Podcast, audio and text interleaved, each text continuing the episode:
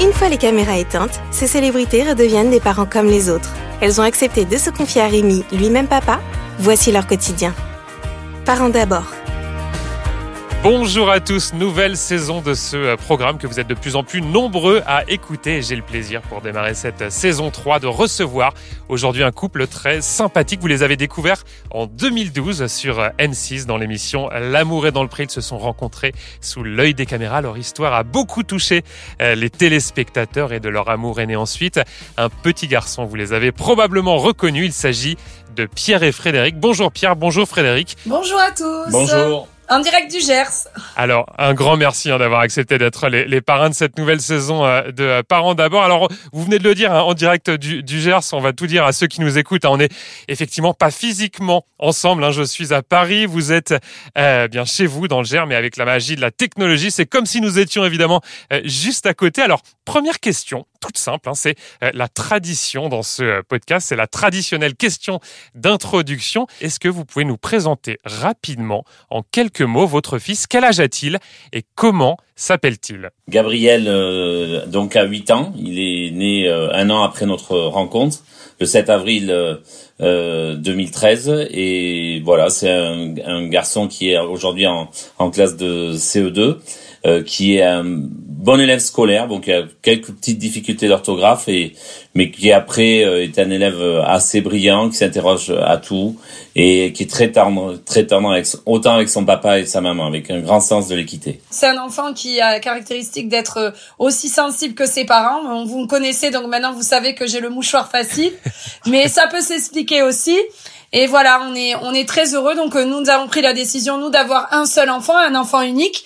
Mais euh, moi j'étais fille unique et euh, ça n'a pas été un problème. Et Pierre a été issu d'une famille nombreuse et, et voilà et euh, c'est un choix et on, on, on, vit très bien tous les trois. Alors encore une fois on dit tout à, à nos auditeurs, hein, à ceux qui nous écoutent avant d'enregistrer cet épisode. Eh bien on s'est appelé hein, au téléphone pour le préparer et très vite dans la discussion euh, qu'on a eue, vous m'avez dit qu'il y avait un thème que vous aviez envie euh, d'évoquer, un thème pas évident. C'est la très haute intelligence euh, de votre fils Gabriel hein, qui a été diagnostiqué HPI. Alors HPI ça veut dire haut potentiel euh, intellectuel. Alors ça paraît très chouette hein, comme ça sur le papier, mais ça peut malheureusement, on le sait, être synonyme de beaucoup de souffrance hein, pour les principaux euh, concernés. Une question toute simple pour commencer. Quand et comment vous vous êtes rendu compte de cette différence, de sa différence? Mais En fait, dans, dans son process scolaire, euh, Gabriel, lorsqu'il était euh, en CP, avait un moment un peu, un peu de, de, de non, en, en, toute, en, en petite section. En petite section, pardon avait un moment un peu de de blues, de cafard. Euh, mmh.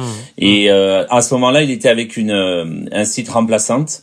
Euh, avec qui on, on s'est ouvert à ce sujet. Il avait une très bonne instit, hein, il n'y avait pas de souci, mais euh, cette remplaçante-là, on s'est ouvert euh, de ce sujet de un peu de cafard passager, d'un moment un petit peu un peu moins enthousiaste à l'école, un peu moins attention déjà, et elle nous a euh, parlé de HPI. Alors c'est des choses que qu'on qu'on connaissait pas du tout, hein, et elle nous a indiqué une, une, psy qui nous a ouvert à ce sujet et qui est devenu pour Fred un, un sujet euh, très intéressant qu'elle a beaucoup plus potassé que moi. Mmh, mmh. C'est toujours alors ce qui est drôle en fait dans la parentalité, c'est aussi la vision maternelle et paternelle.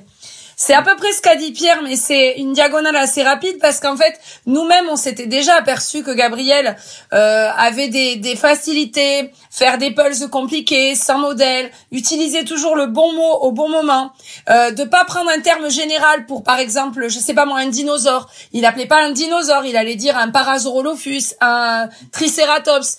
On voyait qu'en fait, il s'intéressait à des documentaires, à des choses qui n'étaient pas de son âge. On a eu la possibilité effectivement d'en parler à, une autre enseignante et on est allé voir une psychologue et en fait on a j'ai beaucoup lu euh, j'en ai partagé avec Pierre qui était plutôt euh, comme c'est quelqu'un qui euh, qui n'aime pas se mettre en avant et qui et qui veut plutôt voilà quelque un, un, profil assez discret ça le dérangeait un peu de penser que que son fils pouvait avoir des, des capacités différentes des autres. Alors aujourd'hui c'est un sujet encore un peu tabou hein, les les HPI les zèbres comme on les appelle comment est-ce que Gabriel Lui, vit au quotidien cette différence, et je pense notamment à l'école, vous l'évoquez, hein, mais qui est une institution, on le sait, pas toujours très adaptée pour certains enfants. Tout d'abord, je pense que ça dépend vraiment de comment les parents le présentent. Mmh. Il y a des parents qui vont qui vont se dire oulala, là là, non non, il faut pas qu'il soit différent, donc on va lui dire tu es différent, mais attention, il faut que tu que tu t'intègres aux autres, il faut que tu sois dans le moule. Mmh. Euh, nous, on a choisi avec l'aide de notre psy aussi quand on a fait le test parce qu'il avait un, il a un QI de 147, donc c'est même un petit peu au-dessus euh, du de, déjà de la du premier palier de précocité. Euh, nous, on a décidé de lui en parler euh, librement, de lui expliquer ses différences eh, et de eh, lui dire justement eh. qu'il était différent, qu'il était né comme ça, qu'il avait le droit de l'être et qu'il s'entourerait probablement de gens ben, d'un côté qui ne comprendront pas, mais que le but n'était pas qu'il ne soit plus lui-même, qu'il accepte d'être lui et que nous serons là pour l'épauler, à expliquer aux enseignants, aux directeurs ou aux amis et d'être très à l'écoute, euh, de lui dire qu'il avait une hypersensibilité, donc il aurait besoin, euh, quand quelque chose n'allait pas, de se confier pour qu'on lui explique comment le gérer, etc. Donc nous, on, nous avons choisi la carte du dialogue et mmh. bien sûr en lisant sur lui, euh, en lisant sur l'enfant précoce, en ayant des discussions et en l'ayant fait passer le test, bien sûr, je me suis reconnue dans le profil de l'enfant mmh. que j'étais. J'ai reconnu Pierre. Et donc nous avons passé tous les deux le test et effectivement nous le sommes aussi puisque c'est souvent euh, une caractéristique génétique. Moi je l'assume beaucoup mieux. Pierre euh, a toujours aussi encore cette humilité où il s'excuse un petit peu euh, de ben de d'avoir voilà d'être un petit peu plus rapide sur de la réflexion, une plus grande sensibilité etc. Mais on travaille, c'est un quotidien. Un petit mot sur le euh, futur, sur les prochaines années de euh, Gabriel. Est-ce que le fait que Gabriel soit HPI vous inquiète pour ses études, notamment, hein, ce sont, on l'a dit, hein, des enfants pas toujours adaptés, on le sait, au système euh, traditionnel. Est-ce que vous dites qu'il faudra peut-être davantage le protéger, le, guider, l'accompagner? Alors, il se trouve que dans notre choix de, par exemple, de collège, on a déjà choisi le collège en fonction de cette sensibilité-là. Mmh. donc, on, alors qu'il est qu'en CE2, on a déjà travaillé là-dessus. Donc nous, on a choisi ça. Euh, et la chance qu'il a eue, c'est déjà des parents qui sont un peu ouverts euh, en général, donc qui acceptent aussi parce que nous avons aussi été des enfants. Moi, j'étais une enfant un peu harcelée aussi, surtout au collège, surtout au lycée. Donc pour moi, c'était quand même une douleur. Et c'est surtout des choses que j'ai compris tardivement, parce que des fois, le harcèlement est aussi indolore et on le voit pas, mmh. mais il mmh. existe. Euh, dans plein de domaines. Il y a une vraie pression euh, euh, des profs, une pression des élèves pour niveler soit vers la normalité, soit vers le bas. Donc nous, on a la chance que Gabriel ait été entouré d'un petit groupe d'amis très fort avec qui ils se suivent depuis six ans voire sept ans déjà chez la nounou. Donc il a déjà ce, côté très social avec un groupe qui lui est propre. Donc il est déjà très équilibré. Donc mmh. oui, on est des mmh. parents inquiets en général comme tous les parents.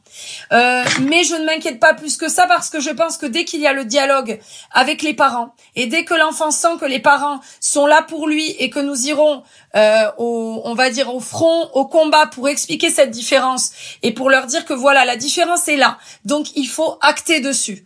Il ne faut pas en faire des martyrs ou des gens euh, vraiment ségrégés, mais il faut le traiter au même titre qu'on traiterait un enfant avec un handicap, un enfant avec un 10, euh, voilà, ou un enfant. Euh, dans d'autres cas, voilà, c'est il faut accepter la différence. Et c'est bien de le dire hein, pour tous les euh, parents qui nous écoutent et qui sont peut-être confrontés à ce type de, de, situation. Allez, on change de thème avec un mot sur votre quotidien de papa et de maman. Une question très simple, toute simple. Quel type de parent êtes-vous? Est-ce que vous êtes euh, plutôt des parents cool à la maison? C'est comme ça hein, qu'on aurait tendance à vous euh, imaginer quand on vous voit euh, à la télévision, ou bien au contraire, vous êtes finalement plutôt des parents stricts avec Gabriel? Ben moi, je suis plutôt le cool rond un peu voilà comme le physique. C'est à dire que moi c'est euh, euh c'est la liberté euh, voilà à l'extrême. Mmh. euh, c'est euh, je, je, je, laisse dans un jeu je lui laisse la main. Je le laisse tricher quelquefois ce qui est pas bien. Donc Fred vient recadrer. Parce que j'aime j'aime l'idée qu'il gagne J'aime pas l'idée qu'il perde, mais il faut aussi qu'il apprenne à perdre. Et hum, en fait, bon, je suis aussi quelquefois, j'ai, j'ai avec ma grosse voix et, le physique que j'ai, de temps en temps, physiquement, je peux arriver quand même à avoir une certaine autorité. Mais euh, c'est un bon équilibre et euh, c'est vrai que c'est on essaye de, de euh, voilà à la fois de l'éveiller à plein de choses parce que c'est un garçon qui, qui, qui s'éveille à beaucoup de choses de la culture, beaucoup de choses de la nature, etc. et qui de temps en temps est désordonné, ce que je suis, hein, et, et, et, Fred arrive avec cette, cette rigueur intellectuelle, ce, mmh. euh, vraiment un point nommé et je trouve que voilà elle a aussi elle a aussi elle est assez créative donc c'est un bon compliment. Est-ce qu'il y a une répartition des tâches à la maison entre entre vous deux? Est-ce qu'il y en a un qui est, je sais pas, plus en charge des devoirs? Est-ce qu'il y en a un autre qui est peut-être plus en charge de la préparation des repas? Racontez-nous, tiens, Frédéric, comment ça se passe concrètement à la maison une journée euh, avec euh, Gabriel? Alors, euh, ce qui est euh, donc plutôt le matin, c'est plutôt maman, c'est-à-dire le lever, le petit déj, etc. Et papa, c'est allez papa, on se dépêche, on va à l'école, je veux pas être en retard. Voilà. Euh, donc c'est vrai que Pierre, par rapport au fait que moi j'ai une maison d'hôte, etc., Pierre se rend disponible pour l'amener et le et aller le chercher. Après, Gabriel est demandeur aussi de rester à la garderie souvent le soir parce que ses amis restent. Donc euh, c'est quelque chose, on serait pas obligé de le laisser, mais c'est sa demande parce qu'il il a un moment privilégié en mmh. petit comité, mmh. donc ça lui plaît. Donc nous on respecte aussi.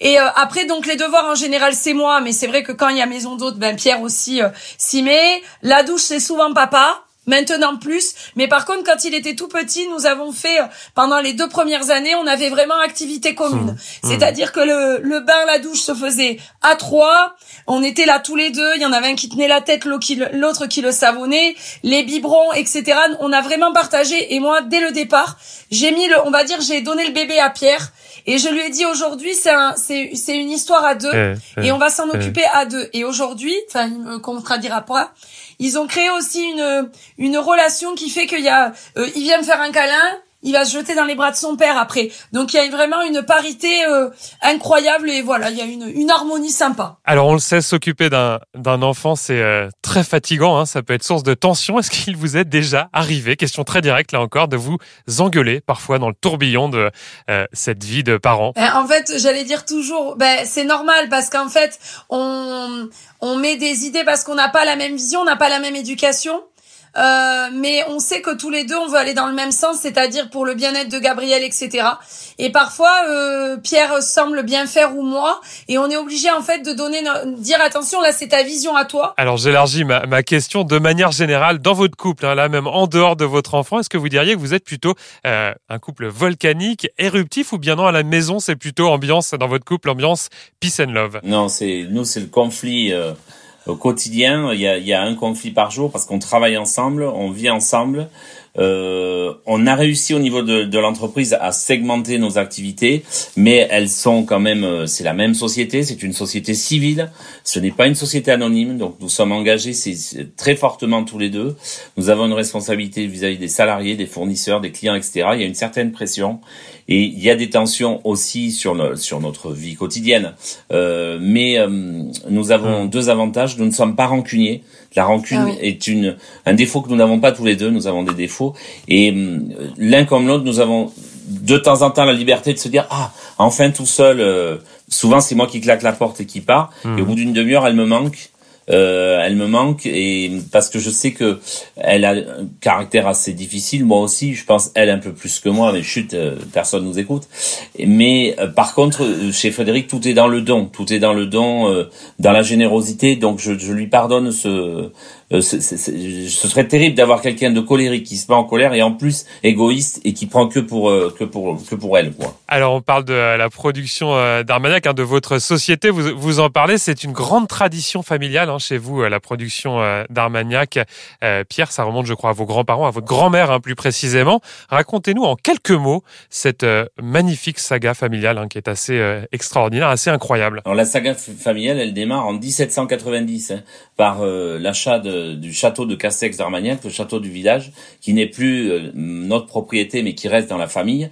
Et en fait, de 1790 jusque-là, c'est donc la famille d'Abadi de Barreau qui va être euh, distillateur, bouilleur de cru. Mmh. Et mon grand-père euh, Marc de Saint-Bastou, en 1932, il épouse Thérèse et il devient à la fois producteur d'Armagnac, amoureux d'elle. Et donc c'est mon grand-père qui va encore plus développer. Et c'est une, c'est une saga familiale où on rend toujours hommage aux femmes et, et on continue aujourd'hui à travers notre domaine, puisque ce que Frédéric a amené sur le domaine en termes plutôt de marketing, de force commerciale, etc. Voilà. Alors vous êtes le descendant hein, d'une grande famille de la noblesse. Hein, vous l'évoquez, cette euh, grande famille, cette belle famille, les Saint-Pastou de bon repos. Votre papa était baron, votre maman euh, baronne. Question toute simple est-ce que vous avez vous-même, Pierre, le titre euh, de baron et surtout de quelle manière vous racontez à Gabriel cette incroyable histoire familiale, cette généalogie, il faut le dire, qui est pas tout à fait commune? Alors moi, je n'ai pas le titre de baron parce que je ne suis pas l'aîné des aînés, mais, je peux, je peux me faire nommer baron Pierre Henri de Saint-Bastou de Bon Repos, ce que je ne fais jamais, peut-être par erreur, parce que quelquefois, alors surtout pour nos, nos clients étrangers, ça les attire, mais y compris les gens qui viennent euh, nous voir, qui sont fans de l'amour et dans le pré, euh, souvent ils me disent mais en fait Pierre tu es noble et c'est un peu une curiosité aujourd'hui. Euh, dans les années 80 on le cachait, c'était comme fils d'agriculteur dans les années 80 on rasait les murs, hein. on était fils de paysans, on était mis mmh. sur le côté et tout.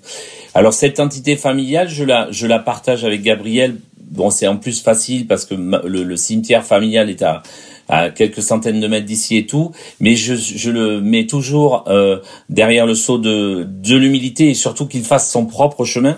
Et surtout que l'histoire de Frédéric est diamétralement opposée puisque c'est une histoire de gens qui ont été arrachés à leur terre. Hein, de, et, donc nous sommes un bon complément, je trouve, pour lui, à la fois de terroir et d'universalité. Vous venez de l'évoquer, hein, les origines familiales de, de Frédéric. Euh, Pierre, vous, Frédéric, quelles sont vos origines familiales à vous et comment est-ce que vous en parlez euh, à votre fils Gabriel? Mais en fait, moi, mes, mes deux parents sont pieds noirs, donc d'Algérie, d'Oran et de Batna. Et euh, donc, la famille de ma mère est, est issue d'origine espagnole donc pied noir espagnol. Et mon père, donc mon grand-père euh, paternel d'origine italienne de Calabre, et, euh, et ma grand-mère, euh, originaire d'Algérie, côté juif en fait, mais depuis 1500 euh, ou 2000 ans. Donc en mmh. fait, moi je suis un, un vrai produit. Elle, venait du, du monde Zab, par là-bas. Donc c'était des tribus à l'époque de nomades, et voilà, qui sont restés toujours en Algérie. Donc moi vraiment, je suis un métissage entre l'Italie, l'Espagne, euh, euh, les juifs, les, les chrétiens. Enfin voilà, donc c'est tout un mélange. Et donc j'arrive avec tout ce melting pot au milieu d'une vieille famille qui sent presque la naphtaline, on va dire.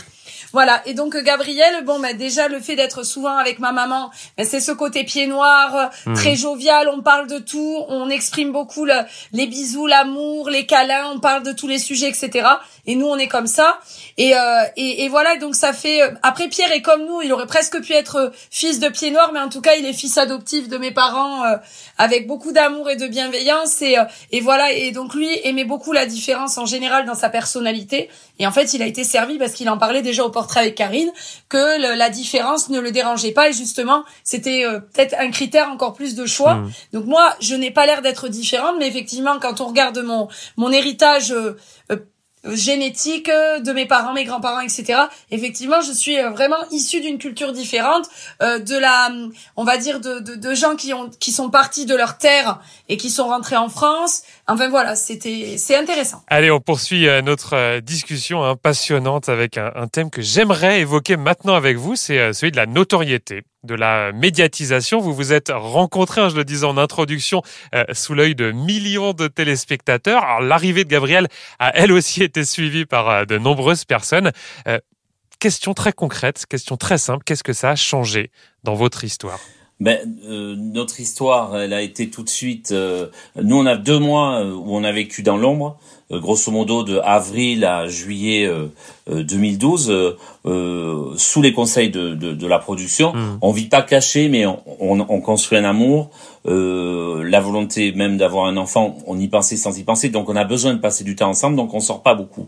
Et cette notoriété, on s'en est rendu compte quand on est arrivé au festival de jazz in Marciac que je fais depuis 2002, mmh. où j'ai un stand d'Armagnac depuis 2002, un stand voilà qui est fréquenté sans plus, et dès le jour du montage, le stand est plein de gens qui nous prennent en photo, de gens du tour de la ville qui viennent en disant ah mais vous êtes là, on est trop content. Non mais moi ça fait depuis 15 ans que je viens ici, euh, voilà. Ah bon mais voilà et et, et tout d'un coup, ben, c'est vrai que ça, ça a été une grosse joie parce que euh, les gens qui beaucoup de bienveillance. Voilà, les gens qui s'arrêtent vers nous euh, ne veulent que du bien, du bien. Ils sont moins passionnés moins maintenant, mm. mais ils sont euh, plus dans la délicatesse. Je préfère hein, parce que l'année de diffusion c'est c'est un peu l'hystérie, euh, mais vous pouvez pas savoir. Enfin, Frédéric, tous les jours, des gens, les gens nous veulent que du bien, que du bien, que du bonheur, que beaucoup de gentillesse. Euh, voilà. Après, euh, oui, Pierre est toujours très humble parce qu'il se dit bon, il y a 10 ans, etc. En fait, la notoriété est toujours là et très très forte parce qu'on voit même sur les réseaux. Euh, nous, ça fait euh, une dizaine d'années qu'on est sur les réseaux à peu près depuis le début parce que les gens nous demandaient, voulaient nous suivre, etc. Et puis nous, on, on se sentait un peu redevable aussi parce que nous, on est nés entre guillemets ensemble devant les caméras. Et même notre mariage, voilà, quand euh, M6 nous a demandé si on voulait être filmé, ben on a dit oui parce que c'était quelque chose qu'on devait de toute cette gentillesse, bienveillance, puisqu'on pouvait pas répondre à tout le monde. Puis quand on a fait la maison d'hôte, etc., les gens viennent nous voir aussi, on partage nos vies, c'est très intime, etc.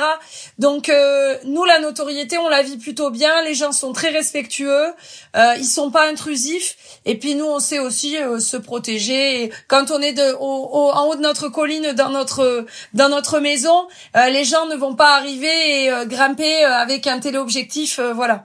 Donc ça va. Cette notoriété hein, que vous vivez bien, vous l'expliquez fort justement. J'aimerais savoir comment est-ce que Gabriel, lui, la vie, et je pense notamment à l'école dans le rapport qu'il qui peut avoir avec les autres enfants. Alors dans le rapport qu'il a avec les autres enfants, et pourtant on lui pose souvent la question, la conversation est rarement euh, mis sur euh, sur le tapis dans, le quotidien de ses copains. Certains lui disent tiens on a vu tes parents à la télé hier, mhm. c'est c'est rare.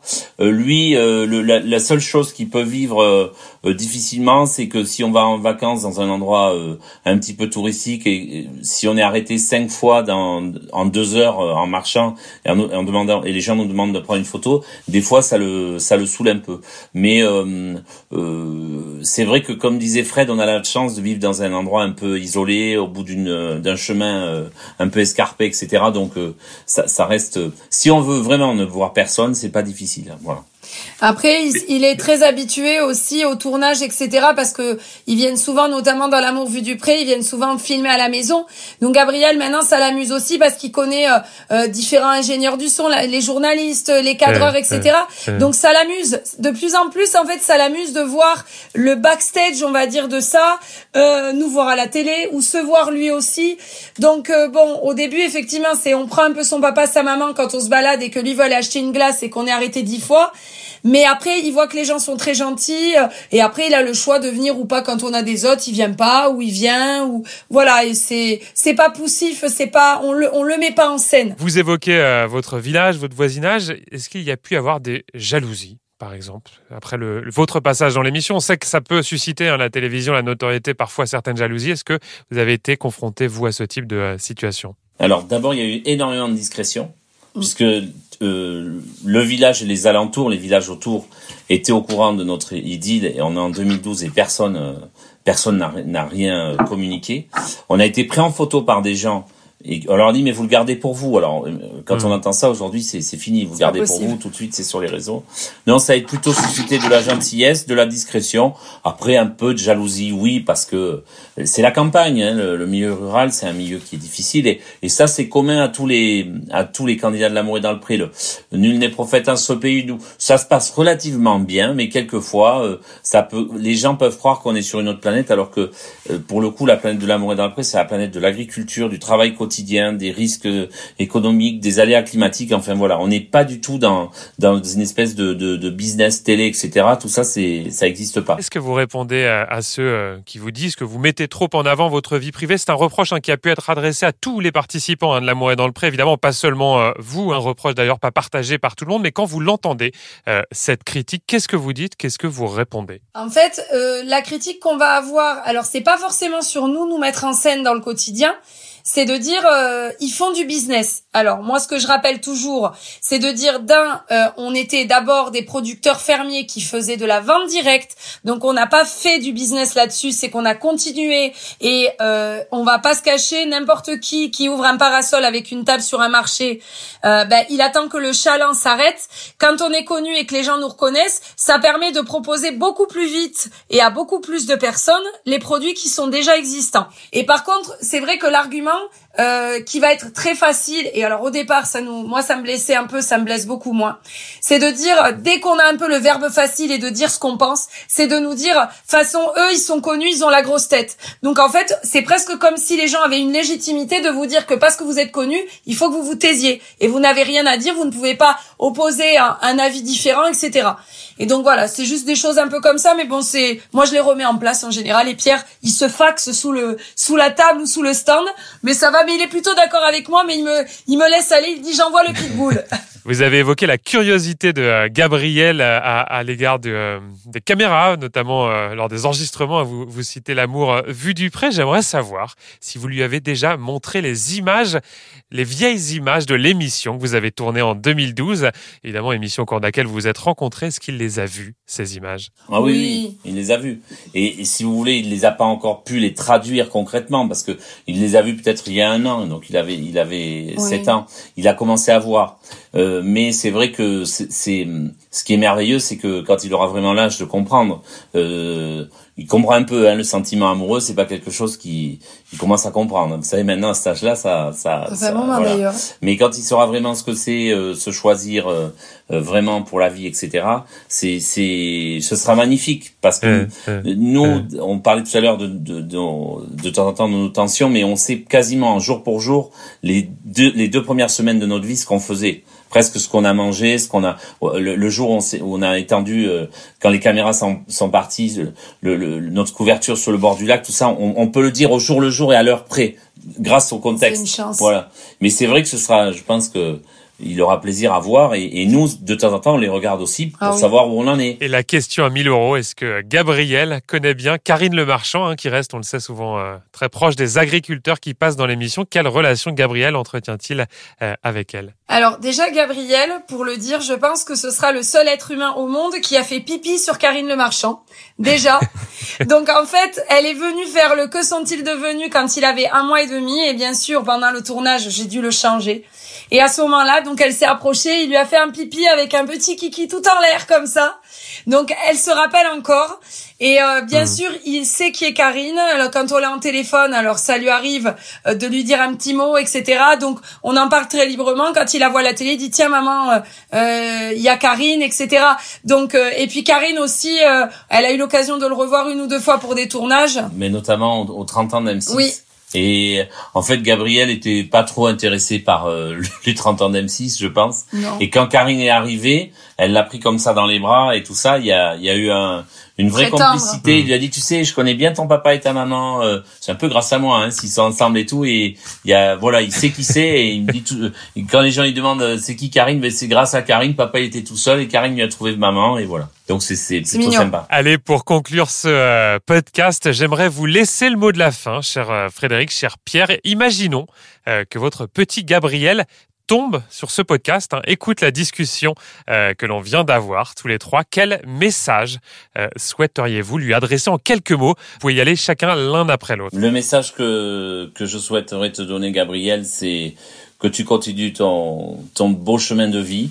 Euh, il y aura des genoux à terre, il y aura des des triomphes, il y aura des des défaites et j'espère que dans les défaites tu seras comme maman, euh, toujours en train de rebondir et puis euh, te dire que hum, c'est une histoire fabuleuse que tu démarres. On essaiera d'être à la hauteur, on fera des erreurs, il y aura des loupés, mais il y aura aussi, euh, tu pourras toujours compter sur nous et cultiver cette euh, nature, euh, voilà, c'est cette nature intelligente, mais plus que ça, cette profondeur que tu as. Continue, continue à la cultiver et n'oublie jamais les autres et surtout aussi les plus faibles. Voilà, c'est un bel équilibre qui, j'espère, te poursuivra toute ta vie. Alors, euh, bah, écoute, euh, Gabriel, euh, nous sommes très fiers de toi. Sois très fier de toi. Ne n'oublie jamais qui tu es.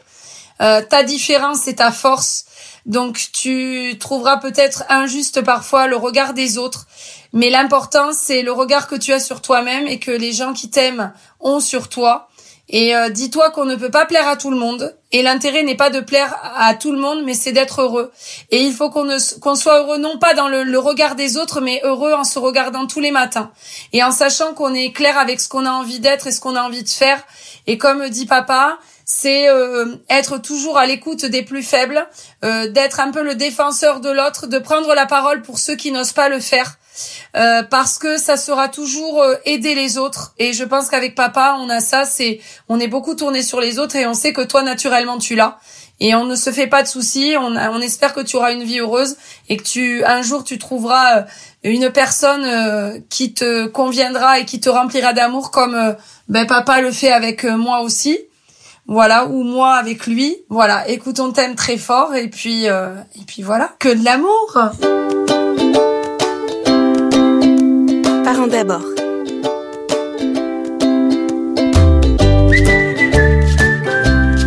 Et je rappelle que vous pouvez retrouver ce podcast sur Deezer, Spotify, Apple Podcast et toutes les plateformes de podcast.